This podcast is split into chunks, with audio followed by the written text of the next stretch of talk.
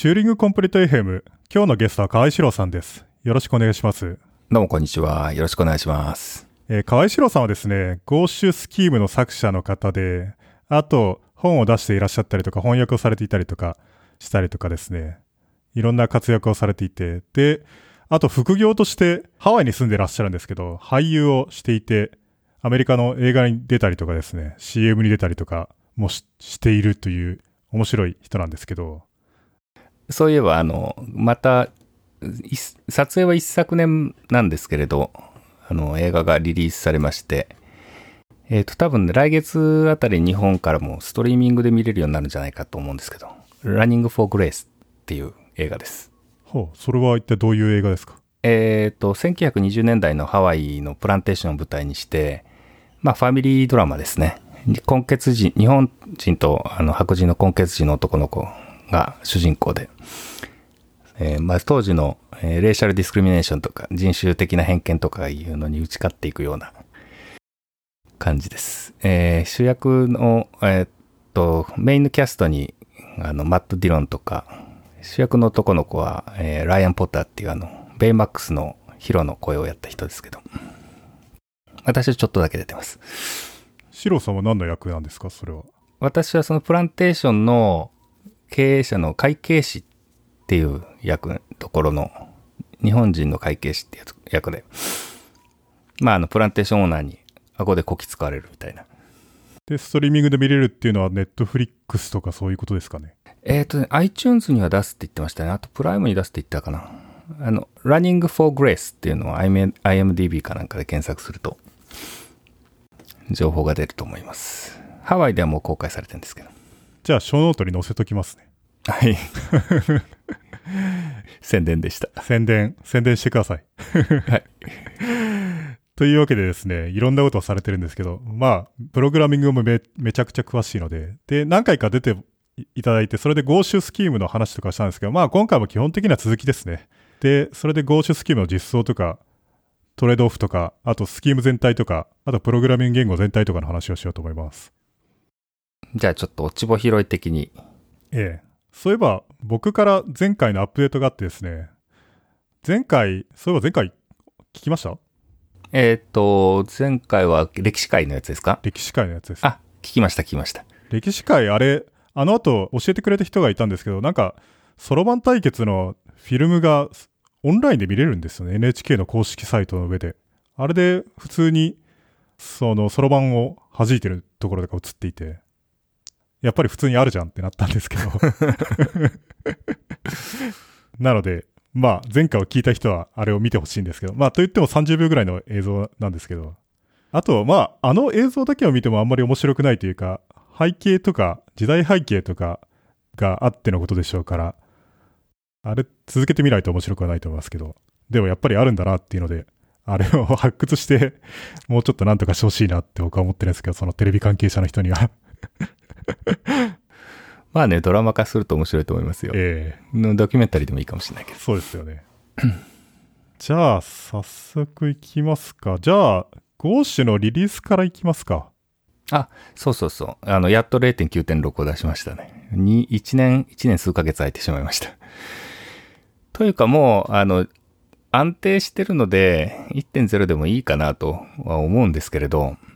あの、まだ、えっ、と、C、C レベルの API の、もう1.0でかん、あの、一回固めたいんで、ちょっとその辺でまだ積み残しがあるかなっていうところがいくつかあって、0.9いくつをさまよってます。なんか、昔のオープンソースプロジェクトだと1.0までが長いっていうのって結構あったような気がするんですけど、最近は違いますね。えーどんどん出しちゃいますね。特に、その定期的に出してるようなやつだともうメジャーバージョンとかもバンバン上がっていって、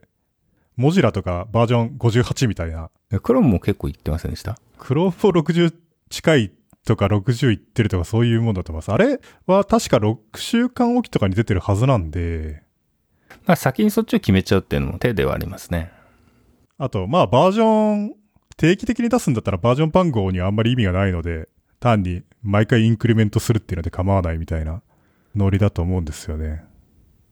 ただあの、あの、ゴーシュでバージョン番号にこだわってるのは、あの、あるバージョンで次のバージョンがコンパイル、セルフコンパイルできるっていうのを保証しないとならないので、で、例えば、あの、先にリリーススケジュール決めちゃってて、ある、えーバージョン X でバージョン Y をコンパイルしたときに、生成されるコードに後から、やっぱやばいってないうものが見つかったときにですね、それを戻すのが大変っていうのがあるんですよね。バージョン X でバージョン Y をコンパイルして、欠陥が出たのを修正するには、えーあ、バージョン X でバージョン Y をコンパイルして、出てきた欠陥というのが、バージョン Y プラス1をコンパイルするのに障害になる。みたいな時に、うん全員をバージョン X まで戻して Y プラス1をコンパイルしてくださいとは言えないんで、一回正式なバージョン番号をつけて出してしまったものは取り返しがつかないみたいなのありますよね。それは、じゃあ逆にポリシー的には直前のバージョンだけでコンパイルできればいいというポリシーになっているってことなんですか？そうです、そうです。はい。でも、意外と難しいかもしれないですね。ちょっとあの、全部を保証できてるのか自分でも自信がなく、ないですね。だんだん規模が大きくなってくると。とはいえ、その前回のリリースで自分で作ったやつでビルドして確認はしてるんですよね、そのリリースの場合には。それはあの、スクリプトで、あの、前回の、えっ、と、一つ前のリリースからコンパイルして、さらにそれをセルフコンパイルするしてテストを通すみたいなのをやってますけど。あの、多分コンパイラー関係は全部そうだと思うんですけれど、バージョン X の、でバージョン X プラス1をコンパイルするときに、うん、そうだな。例えば GCC なんかでもあの、ビルトインなんちゃらっていうのに展開するパターンがありますよね。で、そのビルトインなんちゃらっていうのはランタイムに呼ばれるのは X プラス1バージバージョン X プラス1のランタイムが呼ばれるわけですよ。で、ベルト、それ、そのコールを生成するのはバージョン、あのバージョン X のコンパイラーですよね。つまり、えーと、そのランタイムの仕様を X プラス1で変えたいときに、そのコールを生成するコード自体っていうのは、X プラス1でそこを変えたとしても、バージョン X でコンパイルする、される X プラス1のコードには反映されないわけですから、その辺の整合性を保ちながら変えていくのが難しいっていう話ですね。ちょっと、ちょっとこの説明でわかります？GCC とか LLVM、クランとかはかなり保守的に書いてるイメージがありますけどね。なんか、メーリングリストとかでも C++17 に移行したいとか上がってくるんですけど、やっぱり反対する人が多くって、なので、未だに C++14 ですらなくて11ですね。クラ、クランだと例えば。なので、まあ僕とかも C++17 に移行したいんですけど、っていうか、クラン自体は C++17 がもちろんコンパイルできて、で、メジャーな開発環境で C++17 最新版でも対応してないものってもうないと思うんですよね。MSVC とかも含めて。なので、いいっちゃいいんじゃないかと思うんですけど、なんか、みんなが最新版をインストールしてるわけじゃないしって。だだから自分自身は、あの C++11 で書いてる、あるという話ですよね。そうです。そうなんですよね。うかつに一回上げちゃうと、う不整合が出た時に非常に大変だっていうのがあるから、なかなか上げられないっていうのがありますよね。ただ、問題はコンパイラ書いてると、し言語仕様の最新には詳しくなるんで、それを使いたくなるんですけど、使えないっていう縛りがあるのが、ストレス自分でやんなくちゃならないの大変だな。確かにね。確かにね。そうなんですよね。まあその点は自分で自分の言語を持ってるとどんどんどんどん好きなように変えられるからそれは気分は楽っちゃ楽ですけどその代わりリリースの今言ったような配慮がもっと必要、はい常に気をつけなくちゃならないっていう感じになりますね C、C とかだと標準変わるのは遅いですからね。まあそれでもこの業界長年いるとどんどん変わっていくなっていうのをちょっとちょっと気が付くと新しい機能が増えてたり生えてたりして油断ならないなっていうのはありますけど C++98 と11っていうのは全然違うイメージがありますね。えっ、と新しいえ 4in とかその辺入ったのってその頃でしたっけ？それは11だと思います。ええ。それは11、うん。そうですね。前になんかのプロジェクトで新しいので書いてたらあの納品要件でい伝え忘れてたけど98で書いてくださいって言われて、ちょっと焦ったことが。それは今更どれが C++98 で使えるかどうかって思い出せないというか。そういう要件って一体何なんですかね？その開発ターゲットが古いとか、ターゲットが特殊とかそういうことなんですかね？まあ、な何らか、あまあ結構特殊なよ案件だったんですけど、まあ向こうで、向こうのでなんかコンパイルしてつ生成するのに、どっかの toolchain がまだ対応してないとかそういう話なんじゃないですかね。僕なんかいつも思うんですけど、C、C に限らずみんな toolchain 保守的すぎるんじゃないかなと思って、もっとアップデートしてほしいと思っていて、C++98 とか20年前ですよ。そうですね。あっという間でしたけどね。はいはい。あれはでも、あの、言語仕様に関しては、えー人間の頭の方がアップデートされないっていうのがあるんじゃないですかね。まあ、それはありますね。ええええあのもちろんコンパイラ作者はずっと仕様をかけてるから知ってるわけですけどあのあくまでツールとして使ってる人たちっていうのは一回、えー勉強してある程度プラトンに達して使えるようになったらまあもうそれでずずっと使うじゃないですかキャッチアップしなくたって別に使えるわけねそうですね。で、えっと、リリースエンジニアリングだと、そうか、そもそもリリースエンジニアリングっていっぱいいろんなことが関わってると思うんですけど、そもそもリリースポリシーとか、いつリリースするかどうか決めるのかとか、まああるいは定期的に出すんだったら定期的に出すでいいと思うんですけど、そしたらその定期的に出すかどうかを出した方がいいのか、それとも適当に不定期に出す方がいいのかとか、いろんなことが関わってくると思うんですけど、そもそも GOSH って、その不定期に出してて、定期的に出してないのっていうのは、別にそんなに深い理由があるわけではないですよね。ではないですあの出せる時に出すでいいんですけれど先ほど言ったようにあの、えバージョン X で X1 をコンパイルした結果が確実に将来にわたって動くかどうかっていうのに自信を持てるまでにまあ一人でやってるんで他のに関わってるとその辺の検証がしばらく放放置されたりしてそれでずるずると伸びちゃうっていうのありますね。ああ。複数人で開発してる大規模なソフトウェアっていうのは定期的に出した方がいいっていうのはなんか、と思いますねもうそこ目標にしてみんなやるんでまあ一人でやってるからあの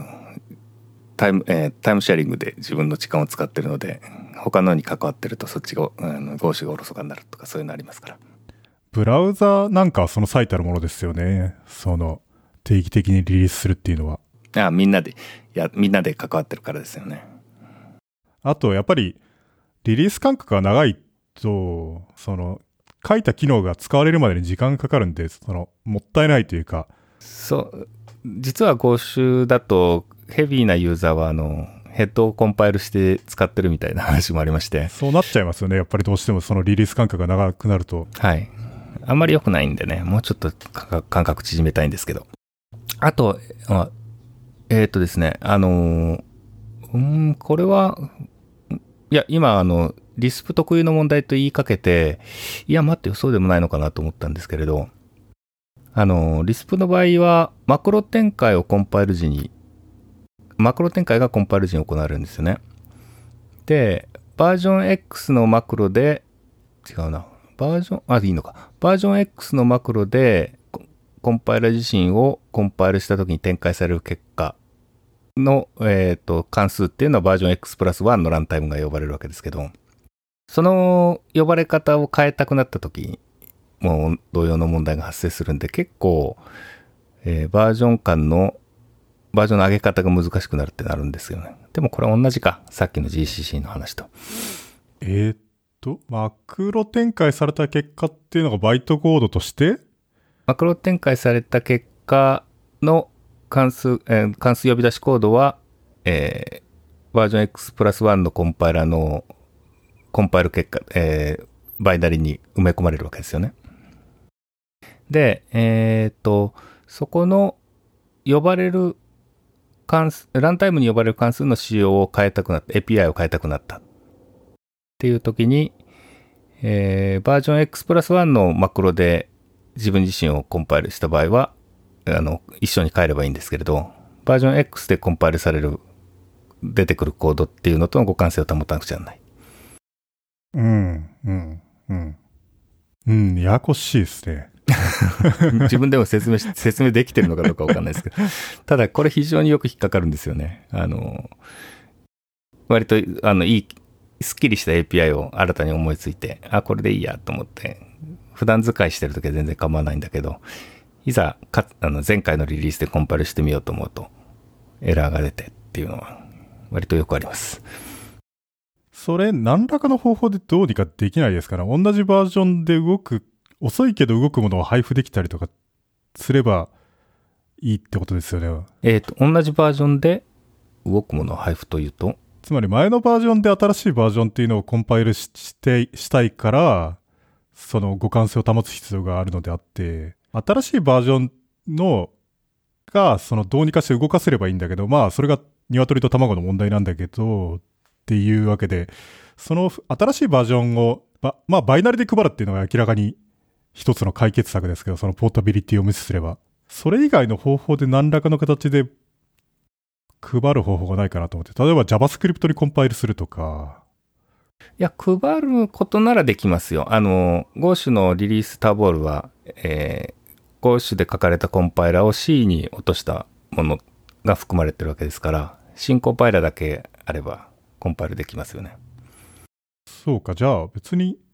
配布は問題ないんですけど、再現性ですよね。ですから、えー、その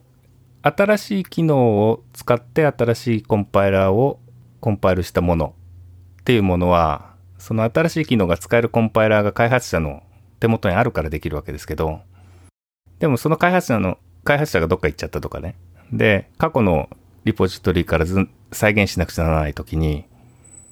えー、バージョン、一つ前のリリースでは、バージョン X ではバージョン X プラス1のコードがコンパイルできないとなってしまうと、そこで手詰まりですよね。なるほど。じゃあ別にそれを保証したいと。その、順番にビルドしていけば最新版までビルドできるっていうのを保証したいと。まあ、まあそうですね。それ、ん？でもそれを保証する必要があるのかと問われると、どうなんだろう？そうなんですよね。その、保証しなくてもいいんじゃないかって思ったんですけど、今一瞬。確かに。確かに。今までそれは考えたことなかった。世の中にあるものっていうのは、誰も最初のバージョンから順番にビルドしなくても、どっかに転がってますからね、動かせるものがね。あと、その C ファイルを同梱しておけば、自動生成されたやつを、そこを起点にビルドはできるはずなんで。できますね。そうか。それ以前のバージョンが失われたとしても大丈夫という。実はこだわる必要はあんまりなかった？どうなんですかね？他の言語っていうのは、そういうことはこだわってるんですかね？どうでしょう？他の言語の、うん、関わったことないからわかんないけど。セルフって、セルフホストしてる言語っていうのがそこまでそんなにはないかもしれないですけど。そうですか？うーん。まあ大規模なやつはありますけど。うんうんうん、まあ、あんまり追っかけてないんでわからないんですけれども。逆に大きなプロジェクトで、GCC とかクラングで、その辺の、えー、過去からの継続性によるバイナリー生成みたいなっていうのは考えてるんですかね？リリースのたびに。えっと、あれは普通に C とか C++ の普通のプログラムとして書いていて、で、独自拡張の機能は使わないで書いているので、まあ、あんまりそもそもないですけど。ああ、コンパイラ内では、そうかそうか。コンパイラ内では独自拡張は使わない。えー、なので、単に C++11 で書きましょうみたいになっていて。です。あ、それもそうです。それもそうですよね。はいはいはい。で、C++17 が出回って世の中に随分経ったら、そのうちスイッチしましょうみたいなので、その時には当然ながら自分自身はちゃんと C++17 がコンパイラーとして吐けるようになっているので、そんなに深く考える必要はないんですよね。そうだ。言語仕様の進化が別にあれば、そこをフォローするだけですか。えー、まあ、あと、そもそも GCC でビルドできるみたいなやつとかもビルドボットがあるんで、クランでしかコンパイルできないものっていうのはチェックインできないんですよね。まあ、チェックインできますけど、壊しちゃうんで、直す対象になる。そうか。とすると、こういうことに悩むのっていうのは、比較的小さくて仕様を作者が自由にいじれるような小規模な言語。だけれど、えー、ある程度互換性を保ちたい動機がある程度の規模はあると。というかユーザーベースがあると。そのくらいの言語でしか問題にならないんですかね。そう、うん、Go とかだと例えば言語仕様っていうのはフリーズされているから、まあ、ライブラリを使うかどうかみたいなやつあると思いますけど、別にコンパイラ自身はそんなに大したライブラリは使ってないでしょうし、とはいえ、Go っていうのはオフィシャルには確か最新のツールチェーンのバージョンしかサポートしないみたいになってるはずなんで、Go は、ごえっ、と、Go をコンパイルするための Go っていうのは、どのバージョン？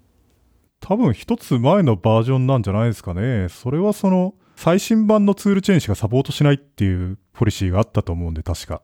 なので別にそれはコンパイラーどうとかではなくて、その、1.10が出たら1.8のことは、あれ1.9のことはもうサポートしないみたいな話のはずなんで、セキュリティパッチとか出ると思いますけど、まあ、その点は Go も同じかな。直前のリリースでしか保証しないっていう。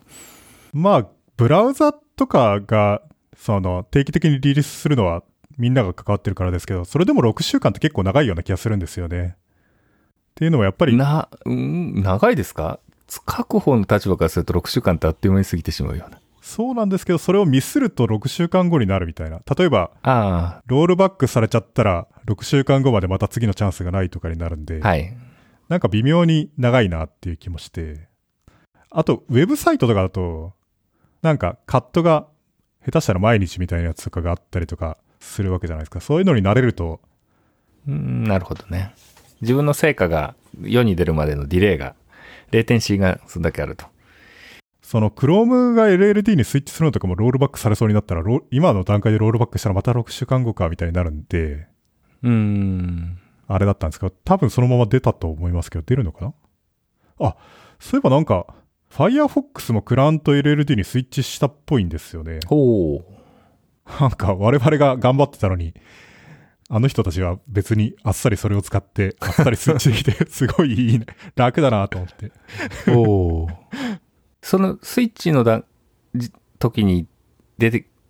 出てきた問題っていうのなんか面白いネタないんですか？なんかあんまりなかったような気がしますよ。なんかいくつかパッチをもらったような気がしますけど、でもなんてこともなかったような。あと、あとなんかベンチマークや当然ながらやってたみたいですけど、MSVC、ビジュアルスタジオと比べて、まあ、どっこいどっこいぐらいのコードを出すクランはっていう風になったみたいですね。まあ、そう、当然そうなんですけど。で、それがまだ、その、ホールプログラムオプティマイゼーションとかやってないんで、もうちょっと良くなる可能性もあるっていうのを残しながらなんで、まあ、悪くはないというか結構いい感じだと思うんですけど。だから結構侮れないなと思ってですね、自分で言うのもなんですけど、クラン、Firefox とか Chrome とかが普通にビルドできて、それが配布されてるんで、普通にプロダクション、完全にプロダクションレディーな、というかも、もはやプルーブンという感じですね。最もポピュラーなプログラムの2つですからね。じゃあ、えっ、と、リリースの話はそのくらいですか？リリースの話はこれぐらいですかね。で、あの、前、えー、ゴーシュの話、えー設計で前回積み残しの一つは、えー独自バッファード IO。えーゴーシュ、ゴーシュも昔はあの、えー STDIO の C の、libc の STDIO を使ってたんですけど、ある時点で、えーバッファード IO を自分で実装して、で、中で、ライトとかリードとかのシステムコールを叩く形に変えたんですよね。で、その辺の話が面白いんじゃないかと言うんだけど、してみますか。行きましょうか。えっ、と、そもそもなんで変えたかというと、既存の libc のインターフェースで足りないケースがあったからなんですよね。えっ、と、バッファード IO って、えー読むとき、読む側でリクエストし、あの、例えば読む側でじゃあなんて言ったらいいのかな。えっ、と、16K バイトを読みたいとリクエストし、F リードとかでリクエストするとしますよね。それでバッファーが 8K だったら、あの、今あるバッファーにある分をコピーして、で、次のチャンクを読んできて、で、えーそれをコピーして、まだ足りなければまた次のチャンクを読んできてっていうことをバッファード IO の中でやるわけですよね。それで、えーただし、もし、もしあのデータソースがブロックする場合、ブロックする可能性がある場合に、えー例えば、バッファが、バッファが 4K だったとして、で、6K 読みたいと。で、その時に、えー最初の 4K はバッファにあるものをコピーしてきて、で、その次の 4K を、次にバッファをフィルターするために 4K 読みに行ったら、その途中でブロックしちゃった。みたいなケースがあり得ると。それで、えっ、と、コーラーの方は 6K さえ読めればいいんで、で、だから最初の 4K は全部読んできて、で、次の、次のバッファーをフィルするの、4K 全部フィルしないで、あと残りの 2K だけフィルできればいいよってクライアントは思ってるんだけど、コーラーは思ってるんだけれど、えー、既存の libc だとその辺を制御できないんじゃなかったかな。確かにそういう気がしますね。つまり最低限読んでほしいんだけど、バッファーフィルに行っちゃったら、その先で引っかかる可能性があったとか、なんか、その辺の問題をどうしても解決できなくて、スイッチを決めたような気がします。もうかなり前の話なので、不正確なこと言ってるかもしれませんが。リブシーのレベルでの、リブシーのバッファー用でどれぐらいバッファされてるかもよくわからないと思うんですよね。ねえ。なんかその辺もね、あの、すでにどのくらいバッファされてるかを除いて何かしたいとかあったんだよな。あと一文字先読みしたいみたいなとかも。はいはいはい。えっ、ー、と、スキームだとキャ、キャレディっていう関数がありまして、あの、ポートからポ、ポートから1文字読めるかどうかというのを検査しなくちゃならないんですが。それはいかにもトリッキーそうに聞こえますが、その1バイトじゃないから。あまあそのマルチバイトの問題っていうのは別にあるんですけれど、それを置いといて、その、そのコールができた当時っていうのは、まあ、アスキーの昔の時代ですから、まあ1バイト読めればいいという話を判断したくて、ただもしバッファード IO があった場合に、その1バイトが、1バイトがバッファーに残ってれば確実に読めるわけですよね。で、バッファーに残ってなければ、その先を、のファイルディスクリプト、ディスクリプターをポールしなくちゃならない。で、バッファーに1文字残ってるかどうかを判定する汎用的な方法がないとか。なんか、昔は Ruby とかも STDIO を使っていて、今は僕の記憶は確かなら使ってないと思うんですけど、なんか、メンバーを見るみたいなことやっていたような記憶があるんですが、Ruby じゃないかもしれないですか なんか、それは移植性を損ないますけど。ああ、あのー、ファイル構造体のメンバーを見に行く。ええ、その、そういうコードは、あの、他の処理器で見たことあります。やっぱり見に行きたくなっちゃうんですよね。それをやっちゃうと移植性云々の話はもう全然なくなっちゃいますけど。はい、はい、はい。それで、で、まあ、スイッチすること自体はそんなに難しい話じゃなくて、自分でバッファー書けばいいだけなんですけれど、えっ、ー、と、思わぬ副作用というか、見よ、あの、あ、こういうことが起きるんだって見ようとしてたことが、えー、いくつかありました。二つばかしあったかな。えっ、ー、と、一つはですね、あの、STDIO って、プログラムがの終了時にフラッシュ、バッファがフラッシュされることが保証されてるんですよね。で、あれはエグジットのコールの中からフラッシュコードを読むのかな。で、独自でバッファを書くと、それは、そのコードをフラッシュするっていうのを、エグジットコード、コーエンエグジットはやってくれないですから、そこをなんとかしなくちゃならないんですよね。それは、アットエグジットみたいなやつで登録しとくとか。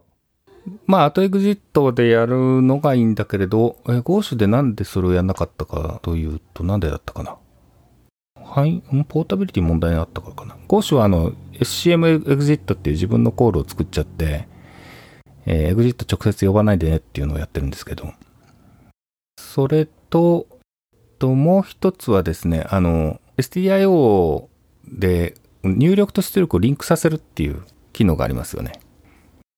で、わかりますか？あの、std in と std out ってリンクしてて、std in にに読みに行くと、その時点で std out のバッファがフラッシュされるんですよ。あ、自動的に。そうでしたっけ？すっかりそんな、なんかかすかにそういう記憶もあるようなないような。それは賢いですけどね。その、入力を求めようとした瞬間に書き出せば、その、ね、その。そうそうそう。あの、例えばプロンプトなんか。そうですよね。書いといてのが確実に出ますから。ただそれって、なんかこう特別扱いっていうかアドホックというか、あの、便利なのはわかるんですけれど、なんて言ったらいいんだろう。機能的にの位置づけが、なんか後付けみたいだなっていう、ななんて言っていいのかな。あんまり綺麗じゃないなと思うんですよ。まあ別にフラッシュ手ですればいいと思いますけどね。はいはいはい。あの、なんつうのかな。本来はフラッシュすべきものを、まあ便利だからとつけちゃったみたいな印象があって、ゴーシュではつけなかったんですけれど、で、そうしたしたら、あの、まあ、FAQ になっちゃいましたね。あの、プロンプト出して読んでるんだけど、プロンプトが出てこないのはなんでみたいな。ああ、じゃあやっぱり、やっぱりリブ C を作った人たちの気持ちがわかるというか、STDI を設計者は。まあ、ハマりどころ、典型的なハマりどころだからそこはカバーしといてあげようっていう方が良かったのかなと。今って行バッファリングでしたっけ？えーっと、ゴーシュは、あの、選べますね。オープンして、相手がターミナルだったら行バッファリング。で、相手がファイルだったら、あの、バッファフルで、フルにバッファリングするみたいな感じで。じゃあちょうどそのプロンプトみたいなやつだと、開業文字が含まれていないから、フラッシュされなくて、はい。画面には何にも出てこないけど入力待ちになっちゃうみたいなっていうことなんですね。それは、なるほどね。その、その SDIO のハックはなんかわかるような気がしますけどね。なんとなくうまく動くっていう、深く考えるとなぜ動く動いてるのかよくわからなくなるけどっていうような。うん、まあ、その、なこう、アアーキテクチャ的には不透明というか、なんて言っていいのかな。あの、あんまり綺麗に分かれてないなっていう感じがするんですけど。ええ、わかります。そうか。忘れてました。そういう機能があることを。じゃあ、細かい話題になりますけど、細かい話題が続き、続くことになっちゃいますけど、レイジーシーケンスとかに行きましょうか。と言ってみ、言ってみましょうか。えー、っとですね、これはですね、ゴーシュ独自の機能で、まあ、遅延評価を、スキームではもともと遅延評価、レジストリームを扱うためにディレイとかフォースとかいうプリミティブが定義されていたわけですけど、えーそれで遅延ストリームを書くとですね、遅延ストリーム用のかあのライブラリっていうのを、全くどあの別にか作らなくちゃないんですよね。で、遅延ストリームってリストみたいに使えるのに、リスト用のライブラリ関数をそのっくりそのまま同じようなものっていうのを遅延ストリーム用に書かなくちゃならない。で、あの、遅延ストリーム用のいろんなライブラリっていうのをリストライブラリと同じようなものを改めて書かなくちゃないんですよね。で、これってなかなか無視できなくて、えーライブラリってこう、下のプリミティブなものからどんどん上に積み重ねていくじゃないですか。あの、リストだったらカーとクダとコンスがあったら、その上にフィルターだのマップだのって積み重ねていくと。でも一番ボトムのところが全く別の、あの、レイジーカーとかレイジーコンスとか別のプリミティブだとすると、その上に積み重ねていくものを全部積み直さなくちゃならないんですよね。で、それが嫌だなっていうのが一つありまして、で、クロージャーでは、えー遅延シーケンスっていうのが、つうか、クロージャーではリストとかそういう話で扱わなく全部シークっていう、あの、シーケンスとして扱って、のシーケンスは遅延でもあるという風になっていて、それはなかなかいいなと思ったんで、それを Go にも入れてみたんですよ。で、どうなるかっていうと、えっ、と、レイジコンスみたいな遅延コンスがあって、でそうすると、リストの、えーカーの側、だからリストのスパインじゃない方の各要素ですね。そこの評価が遅延される。だけれども、それはあのスキーム上からは普通のペアと一切区別がつかないんです。なので、えっ、と、遅延のペアを持ってきて、それを普通にペアかどうかって聞いたらペアだし、えー普通に car とか cdr を取ったら、 car とか cdr がそのまま返ってくるんだけれど、実はその時点で遅延された評価がトリガーされる。 implicit にトリガーされる。という仕組みです。まあ、これを聞いている人のために説明すると、まあ、レイジーシーケンスみたいなやつは何かっていうと、単にプログラム上で無限に続くリストみたいなやつを表したいっていう話で、で、無限に続くリストを事前に生成するのは当然無理なんで、どうするかっていうと、順次計算していくことになるんですけど、その値にアクセスしようとしたときに。ただ、それは、その Go 氏が今まで持っていた普通の連結リストで表されているリストとは内部表現はもちろん違うんで、残りの部分が、計算がクロージャーとして囲、そのくくられているものになるんで全然違うんで、でも同じインターフェースにしましたってそういう話ですよね。はい。そういうことです。あの、だからスキームレベルからだと区別が、全く区別がつかないと。それで、そうすると、スキームレベルで良いことは、例えば、あの、リストをマッチさせる、パターンマッチでリストをを分解するライブラリーとかあるわけですけど、それにそのまま遅延シーケンスを渡せるわけですよね。で、リストとして、あの、普通にマッチングさせれば、必要なところまで評価されて、うん扱う方は、あの、遅延であることを意識する必要がないと。で、それ、あの、使い勝手と非常に快適なんですけれど、これを実装するにあたっての困難は、これまで Go 種は C で書かれた拡張モジュールっていうのがたくさんあるわけ、すでにあるわけですね。で、C で書かれたモジュールは、リストとして扱っ、渡ってきたものはリストとしてアクセスしてるわけです。一応マクロはあります、マクロをかましてますけど、基本的には、えーペアっていうのは2つのポインターからなる構造体で、それの1つ目か2つ目にアクセスしに行くわけですよ。そこの部分は変えたく、変えたくないですが、そこを全部書き直すのは無理なわけですよね。で、いかにして、えそこを書き直さずに遅延シーケンスを実現しようかっていうところでちょっとトリックを使いまして、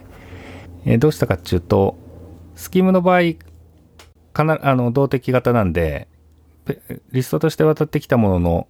えーカーとかクドクダに、フィールドにアクセスしに行く前に必ずこれは本当にペアかどうかっていうチェックが入るわけですよ。ああ、なるほど。うそれはで賢いような。で、あもう先まで読んじゃいました。その、ペアかどうかっていうチェックの時点で、レイジーペアだったら、そのオブジェクトをペアに化けさせちゃうなるほど。それは賢いですね。というコードを入れました。なので、えー見かけ上 C のレベルでも何も変えないで、えー動いてるように見えるんだけど、実はペアかどうかっていう無害に見える術語の中で、えーれ遅延された計算がトリガーされてるっていう。まあちょっと考えると気持ち悪いんですけれど。それは賢いですね。なんか落とし穴がありそうな気もするけど、ないような、あるような。まあ、動いてるのは動いてます。確かにリストの、リストを辿っていくときも、クダがまたコンスセルかどうかっていうのをずっと常に確認し続けてますからね。絶対チェックします。はい。その、クダがコンスセルじゃない場合っていうのも普通にあり得るんで、そうか。確かにそれは必ずやっているはずっていうのは、確かに。まあ、落とし穴というか、ちょっと注意すべき点っていうのは、えースキームレベルでもペアかどうかを検査した時点で、あの、フォースされちゃうんですよね。えー遅延された計算がトリガーされちゃうので、トリガーされるタイミングがずれるっていうのありますよね。ああ、確かに。それでもしブロックするような操作をしていると、ブロックされちゃうっていう。で、その遅延ストリームっていうのは、どこら辺で使ってるんですか？なんか、遅延ストリームとして概念的に扱えるものっていくらでもあると思うんですけど、例えば、入出力、入力っていうのは、例えば無限に続くバイトの列だと考えれば、それは無限ストリームとして扱うこともできるし、っていうか、まあ、その今まで計算で扱っていたものが単なるリストに見えるっていう風なところっていろんな使い出があるっちゃあると思うんですけど、具体的にじゃあどこら辺で使うかっていうと、えっ、とですね、あの、具体的に、例えば、あの、もともとルイさんが書いてもくれた、あの、ペグのライブラリありますよね。うん。あれを書き直しまして、今、ペグの入力っていうのは、キャラ、あの、アイテムの遅延、アイテムのリストを受ける、受け取るっていうだけになってます。で、あの、普通に出力のポートから読んできたいときは、ポートを文字の遅延シーケンスに変換して渡してやればいい。言語に最初からチェーンシーケンスがあれば、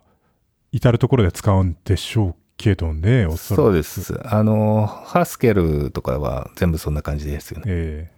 ただなんか遅そうなイメージがありますけど、その遅延シーケンスっていうのは。これがですね、遅いか、あ、そうかそうか、そこの話もしときたくない。えーとですね、あの、遅延シーケンスを、まあ、原則通りに組み立てると、あの、し遅延シーケンスを生成する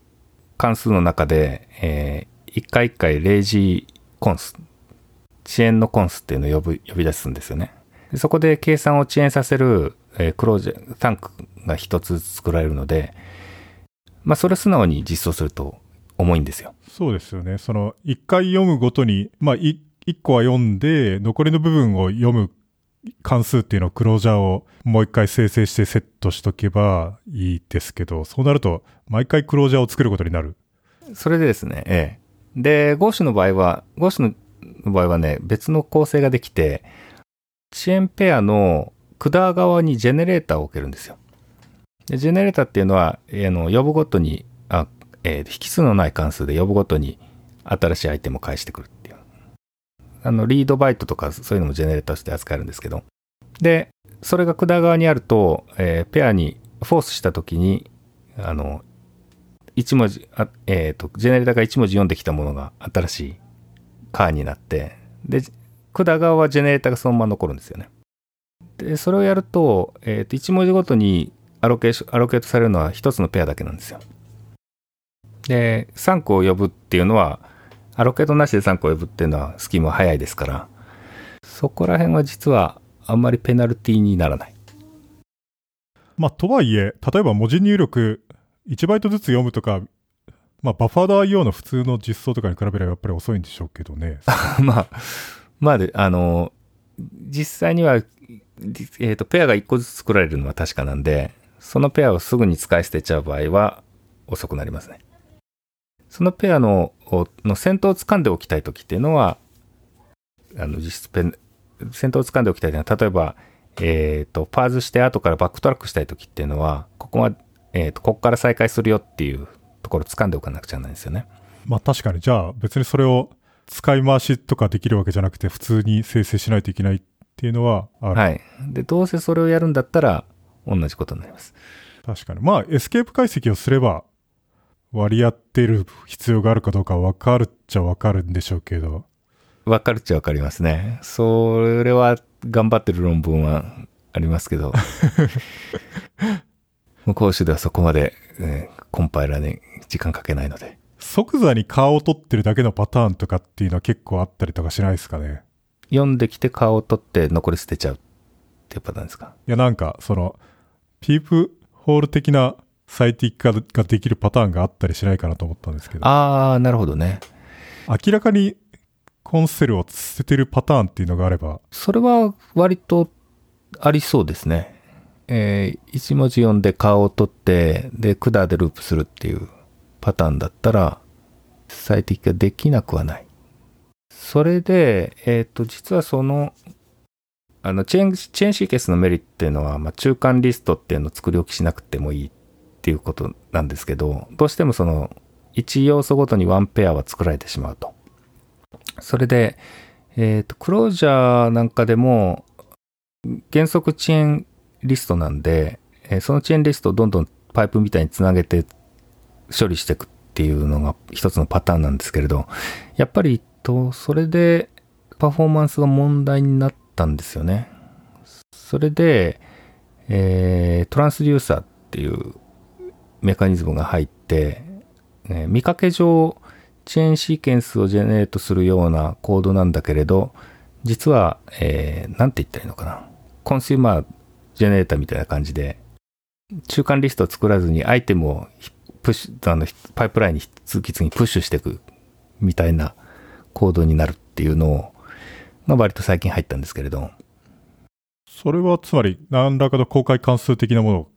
であるってことなんですか？その。えっ、ー、とですね。え例えばマップ関数に、マップで普通はプロシージャーを渡して、その後にシーケンスを渡しますよね。えー、マップとかだと最適化できるのはわかります。なんか、その、明示的にカーとか取ってないですからね。そう、その中でやっちゃうわけですよね。で、えー、っと、ママップしてプロシージャーを渡して、普通は、あの、次の引数にシーケンスを渡すんだけど、そのシーケンスを省略した場合に、省略することができるようになったんですよ。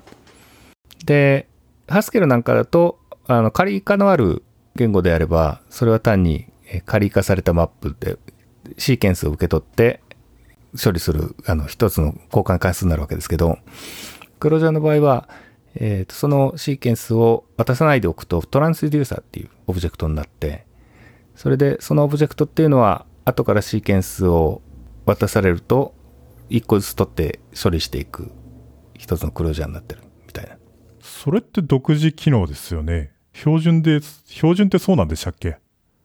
あ、いや、あの、これはクロージャーの話なんで。あ、クロージャーの話。はいはい。はいはい。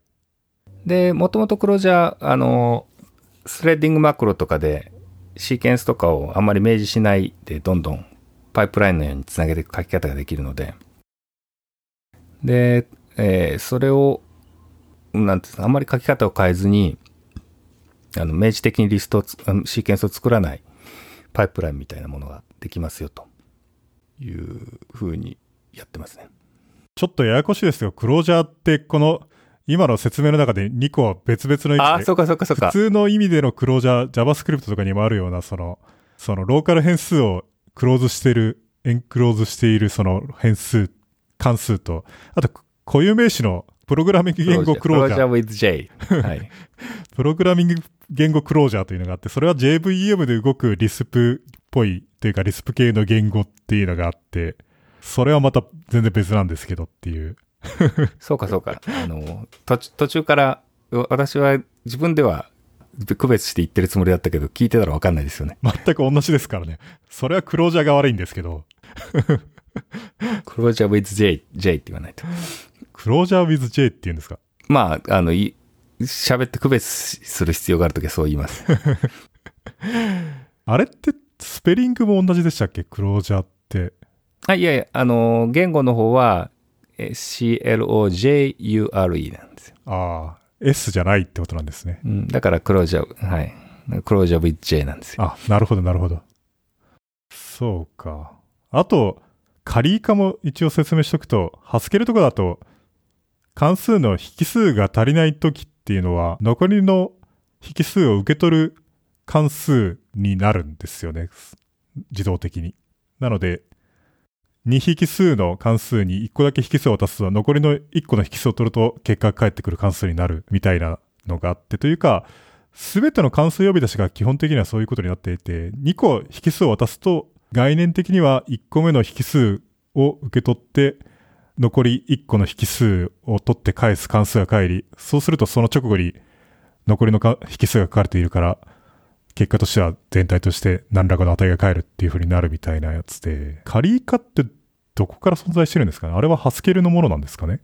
もっと前から存在するんでうすか、ーんと、いや、あの、いえミランダとかにもあったと思うんですけど、ちょっとそこは自信ないですね。調べてみないとわかんないですね。ハスケル・カリーという人がもともとやってたんでしたっけ？その、プログラミングじゃない分野では。ああ、そこはわかんないです。え単に名前をいもらっただけなのか、ハスケル・カリーっていう人がいたと思うんですけど、両方とも、両方ともプログラミング言語に使われているからすごい人だと思いますけど。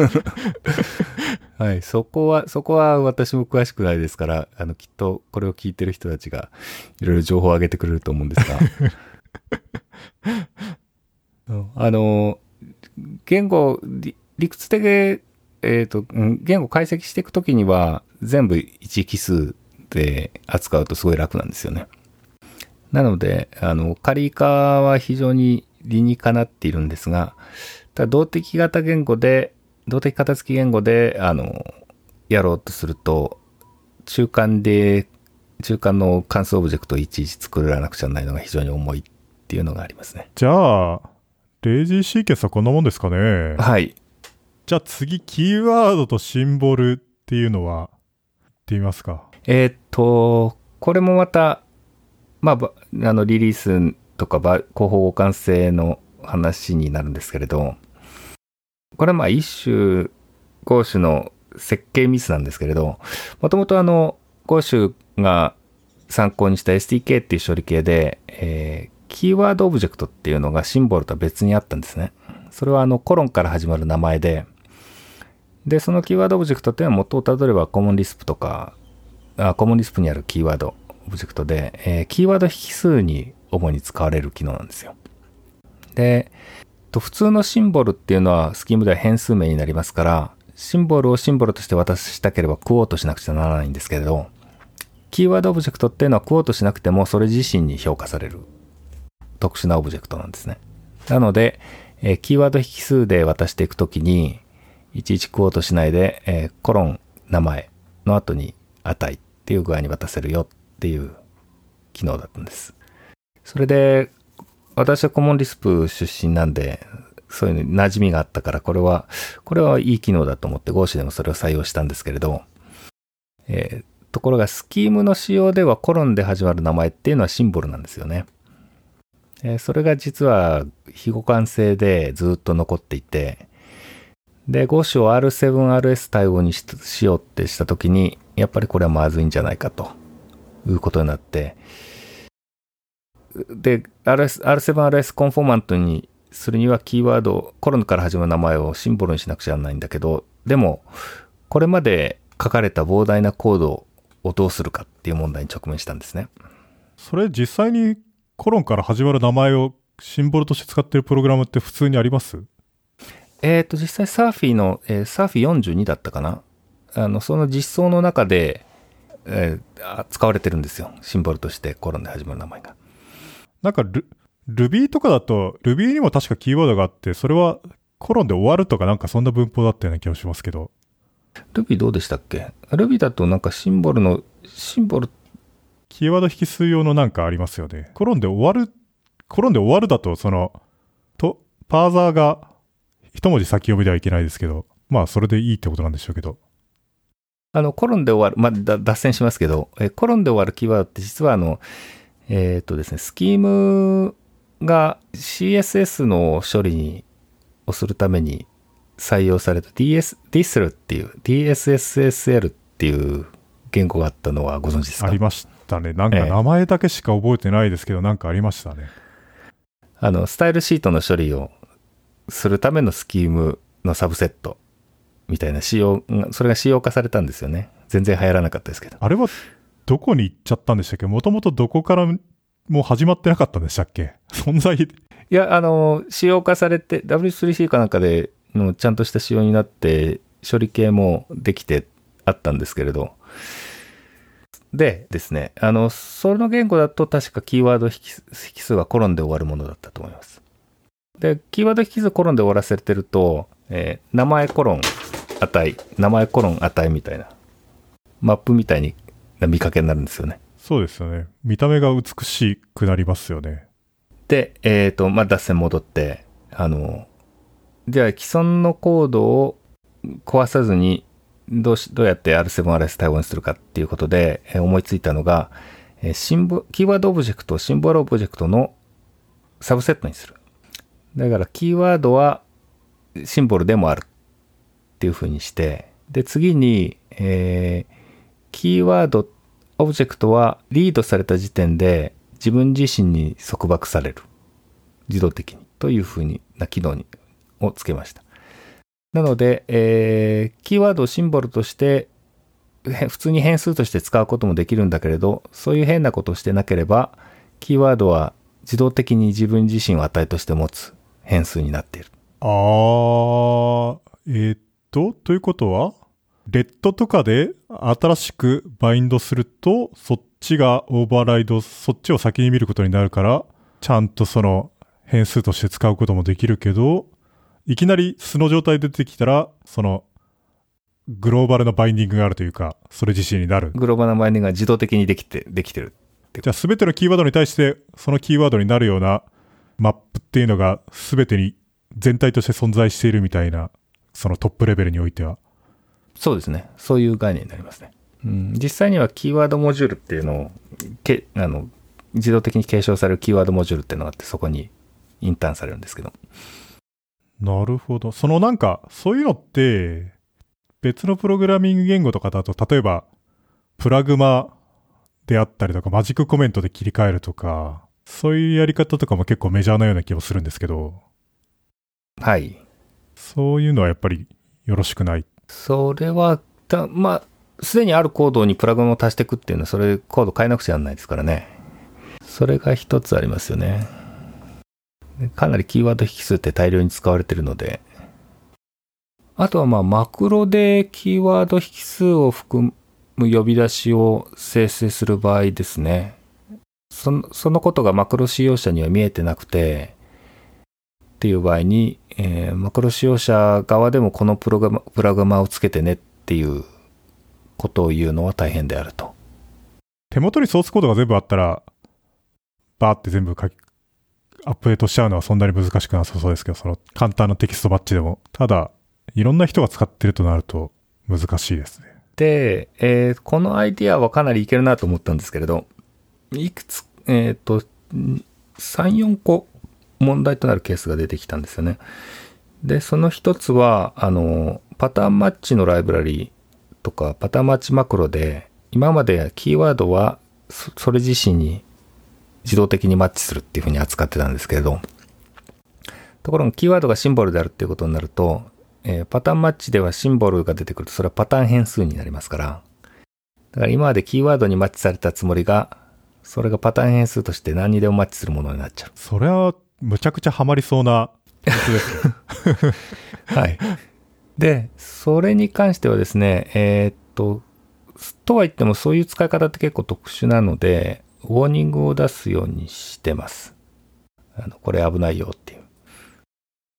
えーっと、それから、あ、あとは、あの、非常に詳細、あの、些細なことで、えースキームの出力関数ってライト、ディスプレイってあって、えーライトの方は後から読み戻し可能な形で書き出すんですけど、ディスプレイっていうのは、えーもうちょっと、なんていうんだか、自然な形というか、人間に読みやすい形で出力するんですね。で、かつては、あの、キーワードはディスプレイされた時はコロンを落としてで書くようにしてたんですよ。それはなんでそうしたのか覚えてないんですけど、でもキーワードがシンボルであるなら、名前はコロン付きが正式な名前ですから、ディスプレイするとコロンがついてなくちゃならない。うん。というところで非常に微妙なんですけど、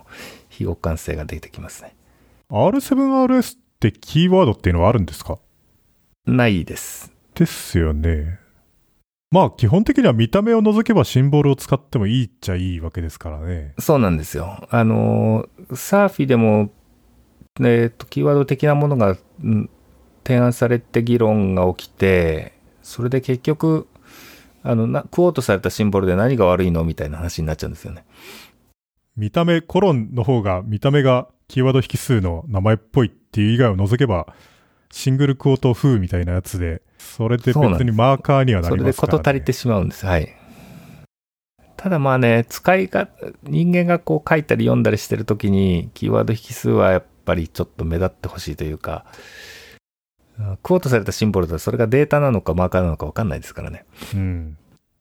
わかります、それは。普通にそのコモンリスプ的なコロンから始まるやつはキーワードというオブジェクトになるっていうのでもいいと思うんですけどね。まあ、コモンリスプの場合は、実はコロンから始まるのはシンボルなんですけれど、えーコロンがパッケージのデリミターとして使われていて、で、コロンが先頭にあるってことは、あの、えー名前のないパッケージに属すると解釈できるんですよね。で、実はその名前のないパッケージっていうのはキーワードパッケージであって、ってなってるんですけど。シンボル、シングルコートじゃなくてコロンも使えるっていう風な、じゃあ文法にしておけば。まあそう、そうですね。どっちも使えるよっていうので、えーあとは運用でなんとかしてねっていうのは一つの手ではありましたね。まあでも、そうか、コロン、シングルクオートとコロンを完全に同一視すると、コロン自体が名前に含まれなくなりますけど、まあそれでも別にいいっちゃいいのかもしれないって考えると、一つの選択ではあったと思います。まあスキームの場合は、なるべく、あの、言語が予約する文字とか、きあの言葉とか少なくしたいっていうのがありますから、うんコートがあるんだったらいいじゃんって。あの、もう一つ文字を使う必要はないっていう考えでしょう。そういえば、スキームって言語標準とかって、割と10年に1回ぐらい出てるようなイメージですけど、もうちょっと数年に一回ぐらいのペースだと思いますけどね。そんなに出てましたっけ？もう2018年ですからね。40年経って7、えー改定7版まで8個出てますから、だから5年に1遍ぐらいじゃないですか。平均すると。確かに。次の標準っていうのをやってたりするんですかね ?R8、RS になるようなものっていうのは。いや、R8、RS はまだないです。というのは、R7、RS がまだ終わってないんですよ。あれ？そうでしたっけ？R7、RS は、あの、スモールとラージに分けようっていう話になって、で、コアライブラリである RS7、RS スモールっていうのはもうできて、できたんですね。で、大きなライブラリー群っていうのは RS7、RS ラージとして、えーサーフィーを使って徐々に作っている最中です。それで、えっ、と、今最初の、なんかあの、レッド、レッドバージョンだか、レッドドケットだから、な？んか、あの、なんか色の名前がついてまして、一番最初のレッドっていうのが、なもう何年か前に、2、3年前かな。10個ぐらいライブラリーなり、ん ?15 個ぐらいか。ライブラリーが決められまして、そこで多分、えー確かハッシュテーブルとか、その辺も入ってたよ。ん？どうだったかなちょっとルックアップしてみないとわかんないですけど。まだ3つか4つ大きなバッジが控えてるんですよ。なので、まださすがに R8RS になるまで10年ぐらいかかるかもしれないですね。そうか、なんか R6RS っていうのどうだったんですかね？その、今となっては振り返ってあの標準がどれだけ R5RS に比べて良かったのかっていうのが言えるようにな、なりつつあるんじゃないかという気もするんですけど。それはですね、私の立場だとポジショントークというか、私は、あの、明確、あの、R6RS ではない立場を取ってるので、私から見ると偏った意見になっちゃいますね。まあ、偏った意見じゃないと面白くないですから。R6RS はずいずいぶん議論にも参加したんですが、ちょっと、いっぺんに、いいっぺんにたくさんのことをやろうとしすぎた感がありますね。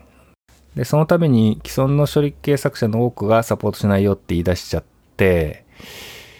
そこでまあスキーム界の努力が分裂しちゃった感じはありますね。R6RS のライブラリっていうのも出てき作られてはいるんですけれど、まあサポートしない処理系がでは使えないですからね。R6RS のどこら辺がコントロバーシャルなんでしたっけ？えっとですね、まず、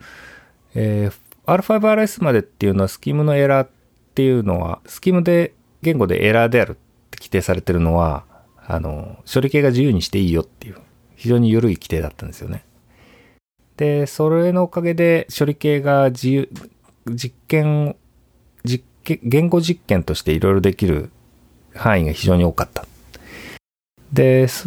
ただそれだとポータビリティという点から言うと、エラーであるっていう時エラーが確実に起きてほしいわけで、R6RS ではそこを非常にきつくしたんですよ。で、それに対して、言語実験用言語としての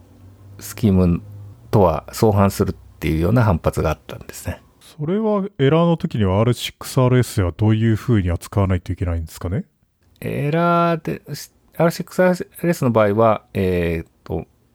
まあ、許容される場合もあるんですけど、大抵はエラーをだ、エラーを投げるって規定されてたら、えーコンディション投げなくちゃならない。ああ。まあ R7RS は R5RS の後継であるってことを明確にしていて、そのためにエラーの処理も R5RS を継承してるんですけど、それだと例えばペアでないもののカーを取ったらどうなるのかっていうと、スキームではそれはエラーなんだけれど、処理系は独自に、ああの、エラーを出さずに適当な値を返すっていうふうに決めてもいいっていうのが、R5RS から R7RS のですね。例えばそうすると、文字列のカーを取ったら1文字目が返ってくるみたいな実装も許されるわけですよ。それ、じゃあ、スキーム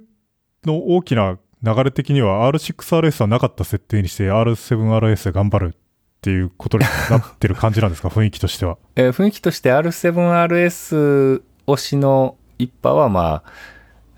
そんな感じっていうか、なかったことにするまでは言えないですけれど、あの、まあ R7RS で頑張っていこうってなってますね。すごいですね。なんか、あんまり売れなかった映画の、ストーリー的にはその映画の設定はなかったことにして、みたいな。次の作品っていうのは前々回からの続きですみたいな。えーマルチバースです。うんそれ、まあそう言ってしまえばそうかもしれない。まああの、R6 と R7 と両方サポートしてる処理系を書いてる方もいますから、計算とか、えーそういう方だと別の意見があるかもしれません。そもそも、スキームとかはみんなで話し合って決めてると思うんですけど、話し合って決めてない言語仕様とかもたくさんありあるし、それにもある種の良さがあるなと思っていて、その、個人の作品として分かりやすいみたいなその言語仕様が、い、まあ一貫してるという話なんですけど、まあ一方でみんなで議論して決めるっていうのもいいものが出てくることもあるから、ただ、その、直行はしていると思っていて、例えば、個人で、個人でとか、ある特定のグループが勝手に言語仕様を決めているようなやつでも標準がないというわけじゃなくて、例えば Go とかだと Go 言語仕様っていうのがあって、あれは書いてるだけなんですけど、あれに対して口出しをすることはできても、委員会とかあるわけじゃないから、その決定権がある人っていうのはごく限られてますけど、一応標準ドキュメントっていうのがあって、それに合致していれば Go 言語処理系だと普通に言っていいと思うんですよね。まあ言語仕様が文章化されてないけど委員会によって作られてる言語というのはないから、逆というのはないと思いますけど、なんかロボバイクとか明らかにその、委員会とかに任せるのは嫌みたいなスタンスっぽい印象を受けましたけど。あ、その点で、そういえば質問だ。あの質問というかまあ、今回あのバージョニングの話が出てきたんで、これ、それに関連すると思うんですけれど、えー、Go とかだと、新たな仕様を入れるときっていうのは、仕様が先に書かれて、それを実装しますか？それとも、あの、先に実験的に実装が始まって、それ、あ、これいいけるねとなってから仕様化されます ?Go だと言語仕様はフリーズされてるんですよね。Go1.0 っていうタイミングからは言語仕様を変えないっていう風になっていて。あ、そ、そういう意味での、もう、そういじらないんだし。いじらないです。だから言語仕様っていうのも、言語仕様の、その穴っていうのがあったりとか、言語仕様のスペックの見落としてる場所でちゃんと書かないといけなかったりとかするようなところっていうのはちょこちょこ微妙に直されてたりしますけど、でもその Go1.0 っていうバージョンをつけるときに Go 言語仕様っていうのをバーって全部書いて、それ以上はもう言語仕様はいじらないっていうのを決めてるはずなんですね。で、Go2 っていうのを作るんだったら、その新しい言語仕様に従って作るだろうけど、みたいなのになっていて、なので、言語表、機能としてはもう完全にフリーズなんですよね。なのでみんながいろいろ議論してジェネリックスを入れたいとか、なんかこう、こう、こう、こうしてほしいみたいなやつがあるっていうのは全部 Go2 になったらどうするかみたいな話で、Go1 では言語仕様もこれで終わり。で、ライブラリとか、その言語の実装のパフォーマンスの最適化とかは頑張りますみたいな、そういう割り切りなんですよね。なるほどね。いや、あの、R6RS の話が出てたんですけど、えー、もともとスキームは、コアの言語仕様は緩くて、その上にみんなが勝手にいろいろ実装して、その中でいけそうなものが出てきたら、それを仕様に戻すっていうサイクルが多かったんですよね。で、それが、あの、仕組みとして固まってきたのがサーフィっていう仕組みで、誰でも、あの、こんな仕様言語、言語仕様でもライブラリでもこんなのがあったらいいなっていうのを提案して、でみんなで議論して、で、実装してみて、で、まあ、じ、あの、実、実装していいんじゃないってなったらそのままサーフィーが固まるんですけど、その後、まあ、実、実用で使われていく間に、やっぱりダメじゃんって言って、新たなサーフィーが作られることもありますし、それのサーフィー自体が、仕様として、新たに言語仕様の方に取り入れられるっていう形ににもなります。そういう、えー、なんていうんですか、実験的に実装して、それが使用化されるっていう流れが、まあ、スキーム界では取り入れられてるんですけど、R6RS のコントロバーサルだったのは、ちょっとそこが急ぎすぎた感じがあるんですよね。十分に実実用コードでプルーブンでないものをしようとして決めてしまった感が、私の個人的な視点からはあります。それは R6RS とかをサインオフできる人っていうのは誰なんですか？誰が決定的にその。それはですね、あの、全員、全員で投票したんですよ。あ、そうなんですか？それは多数決。多数決。あ、多数決じゃなくて、えっとですね、えー、スーパーメジャリティだったかな？60%だかなんか。あの、まず、えー、R6RS のドラフトが何本か出てきた後で、えー、投票したい人は登録してください。投票証明、えー、投票表明をしてくださいみたいなのがあって、で投票表明の中で、あまあ、スキームに対してる思いとかを一行書いたりとかそういうのがあったんですけど、それで、えー、実際に投票が行われて、で、結構割れたんですよね、R6RS は。い、ん？1対2ぐらい、33%対66%とかなんか、そのくらいで割れたんじゃないかな。それなんか1人1票っていうのは間違ってるような気がしますけど。いや、でも、重みをつけるとして、じゃあ処理系作者は重みをつけたらいいかっていうと、処理系作者もたくさんいますからね。まあそうなんですけど、全員が平等に扱うのもなんかおかしいような気もしますけど、その野獣馬も含めて一票っていうのは、まあそれはどっかで妥協しなくちゃならないですよ。その、ISO の標準とか C の新しい標準とかだと、ちゃんと委員会があって、その、権威のあるところからしか人が出てこなくなっているから、そういうのは、あれ、いい意味、いいのか悪いか別にして、完全なる野獣馬が出るのは難しいですけど。うん。ただ、あの、私はスキームは、イン、あの、なんつうんですかね。もともと全員一致みたいに言われてた、えーと、かなりみんなで話し合って決める言語でありながら、参加は自由っていうところが気に入ってまして、で、あの、誰でも意見表明できるし、実際に RNRS のディスカッションも、かつてはクローズドなメーリングリストやってましたけど、今はもう完全にオープンですし、サーフィープロセスも誰でも参加で、誰でも提出できますし、そういう意味では、えー、誰でも言語に不満があったら参加して変えていけるよっていう言語では、こういう、そういうコミュニティではあります。なんかね、時々あの、スキームなんつうんですかね、閉鎖的みたいに言われることもあるんですけど、まあ偏屈な人が多いっていうだけで、で、まあ、思いつきを、思いつきをポストしたら、そんなことは何十年前に検討されてるみたいにボコボコにされることもあるから、ビビっちゃうことはあるんですけど、でも、リーズナブルな提案だったらちゃんと通りますし、そんなにこう、クローズではないと思うんですけどね。むしろ C, C とか C++ 標準の方がクローズドかもしれないですね。まあ参加資格みたいなものっていう点では、それあるかもしれない。とはいえ、僕はなんか相当個人的だな、個人的なものだなと感じたんですけどね、C++ 標準化委員会とか。まあ出たことはないんですけど、一応プロポーザルとか誰が反対してるとか誰が賛成してるとか見ると、例えば、この間なんかあった面白いのは、なんかついにトライグラフが廃止されることになったんですよね。C++ から。あの、クエスチョンクエスチョンスラッシュっていうのは、なんか、なんかの文字として扱うみたいな、あの、アスキーじゃない文字列、文字セットを使った時に、それで頑張って C コードを書くためのあの謎の機能っていうのがあって、で、IBM が反対したんですよね、そのプロポーザルに。多分 EBCDIC を真剣にまだ使ってるやつがあるからなんでしょうけど。で、カナダが反対していて、世界中で反対してるのはカナダと IBM だけっていう謎の連合軍になっていて、なんで、なんでカナダって、なんでカナダって、カナダの国益とトライグラフは何の関係があるのかって思ったら別に同じ人たちだったみたいな。あ、そう。おで、えー、結局廃止決まったんでし結局廃止は決まった、決まったっぽいです。廃止してくれてありがとうっていう感じですけど。あれ、うん、トライグラフはね、なんかハマった覚えがあるな。あの、スキームから C をジェネレートするときに、待ってよ。なんか普通に使いかねない文字列で含まれてるパターンありますけどね。クエスチョンクエスチョンびっくりみたいなのとかって。そうそうそうそうそう。自然言語でも書きかねない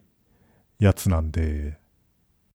で、だから C をジェネレート、C をジェネレートするコードで、それが含まれてて引っかかったことがあって、で、仕方ないから、ハテナを全部バックスラッシュ octal のエスケープにしたことがあります。GCC とかだとデフォルトでは trigraph ってオフじゃないでしたっけ？認識はするけど、処理はしないのがデフォルトだと思いますけど。じゃあ、こんなもんですかね？大丈夫かな？なんか今回ずい、めちゃくちゃマニアックな話になりましたけど。マニアックというか、なんか薄くな、薄かったかな？と、ちょっと心配なんですけど。それは、わからないですね。まあ、わからないですね。ええまあ、結構いい時間になってるので、はい。あとまあ今までの拾い残しは拾えたかな、全部。まあ、別にこの番組、新しい話とか自分がやったことの話をだけをする必要はないというか、むしろ僕なんてそうじゃないので、それでテクノロジー的に面白いものがあればするっていうだけなので、別に何の話でもいいんで、ええ。あと、あんまりニュース性を追い求めて、逆にニュース性を追い求めてないんですよね。なんか、2、3年経って聞いても別に新しくも古くもないみたいな感じの話をしてるつもりなんで、まあ逆に言うとネタが大変なんですけど。はい。じゃあ僕からは特になしでいいと思います。えっ、と、チューリングコンプリート FM では皆様のお便りをお待ちしています。たハッシュタグは TCFM です。それから、この番組は無料なんですけど、有料でその投げ銭をすることもできてですね、その時には patreon.com スラッシュ TCFM というところから、その投げ銭をすることができるので、どしどしごよしおお寄せください。えっと、あと、話の中で出てきた資料へのポイントになるようなやつは全部 show note に載せておくので、参照してください。じゃあ今日の、えっ、と、チューリングコンプリート FM のゲストは川合史朗さんでした。ありがとうございました。どうもありがとうございました。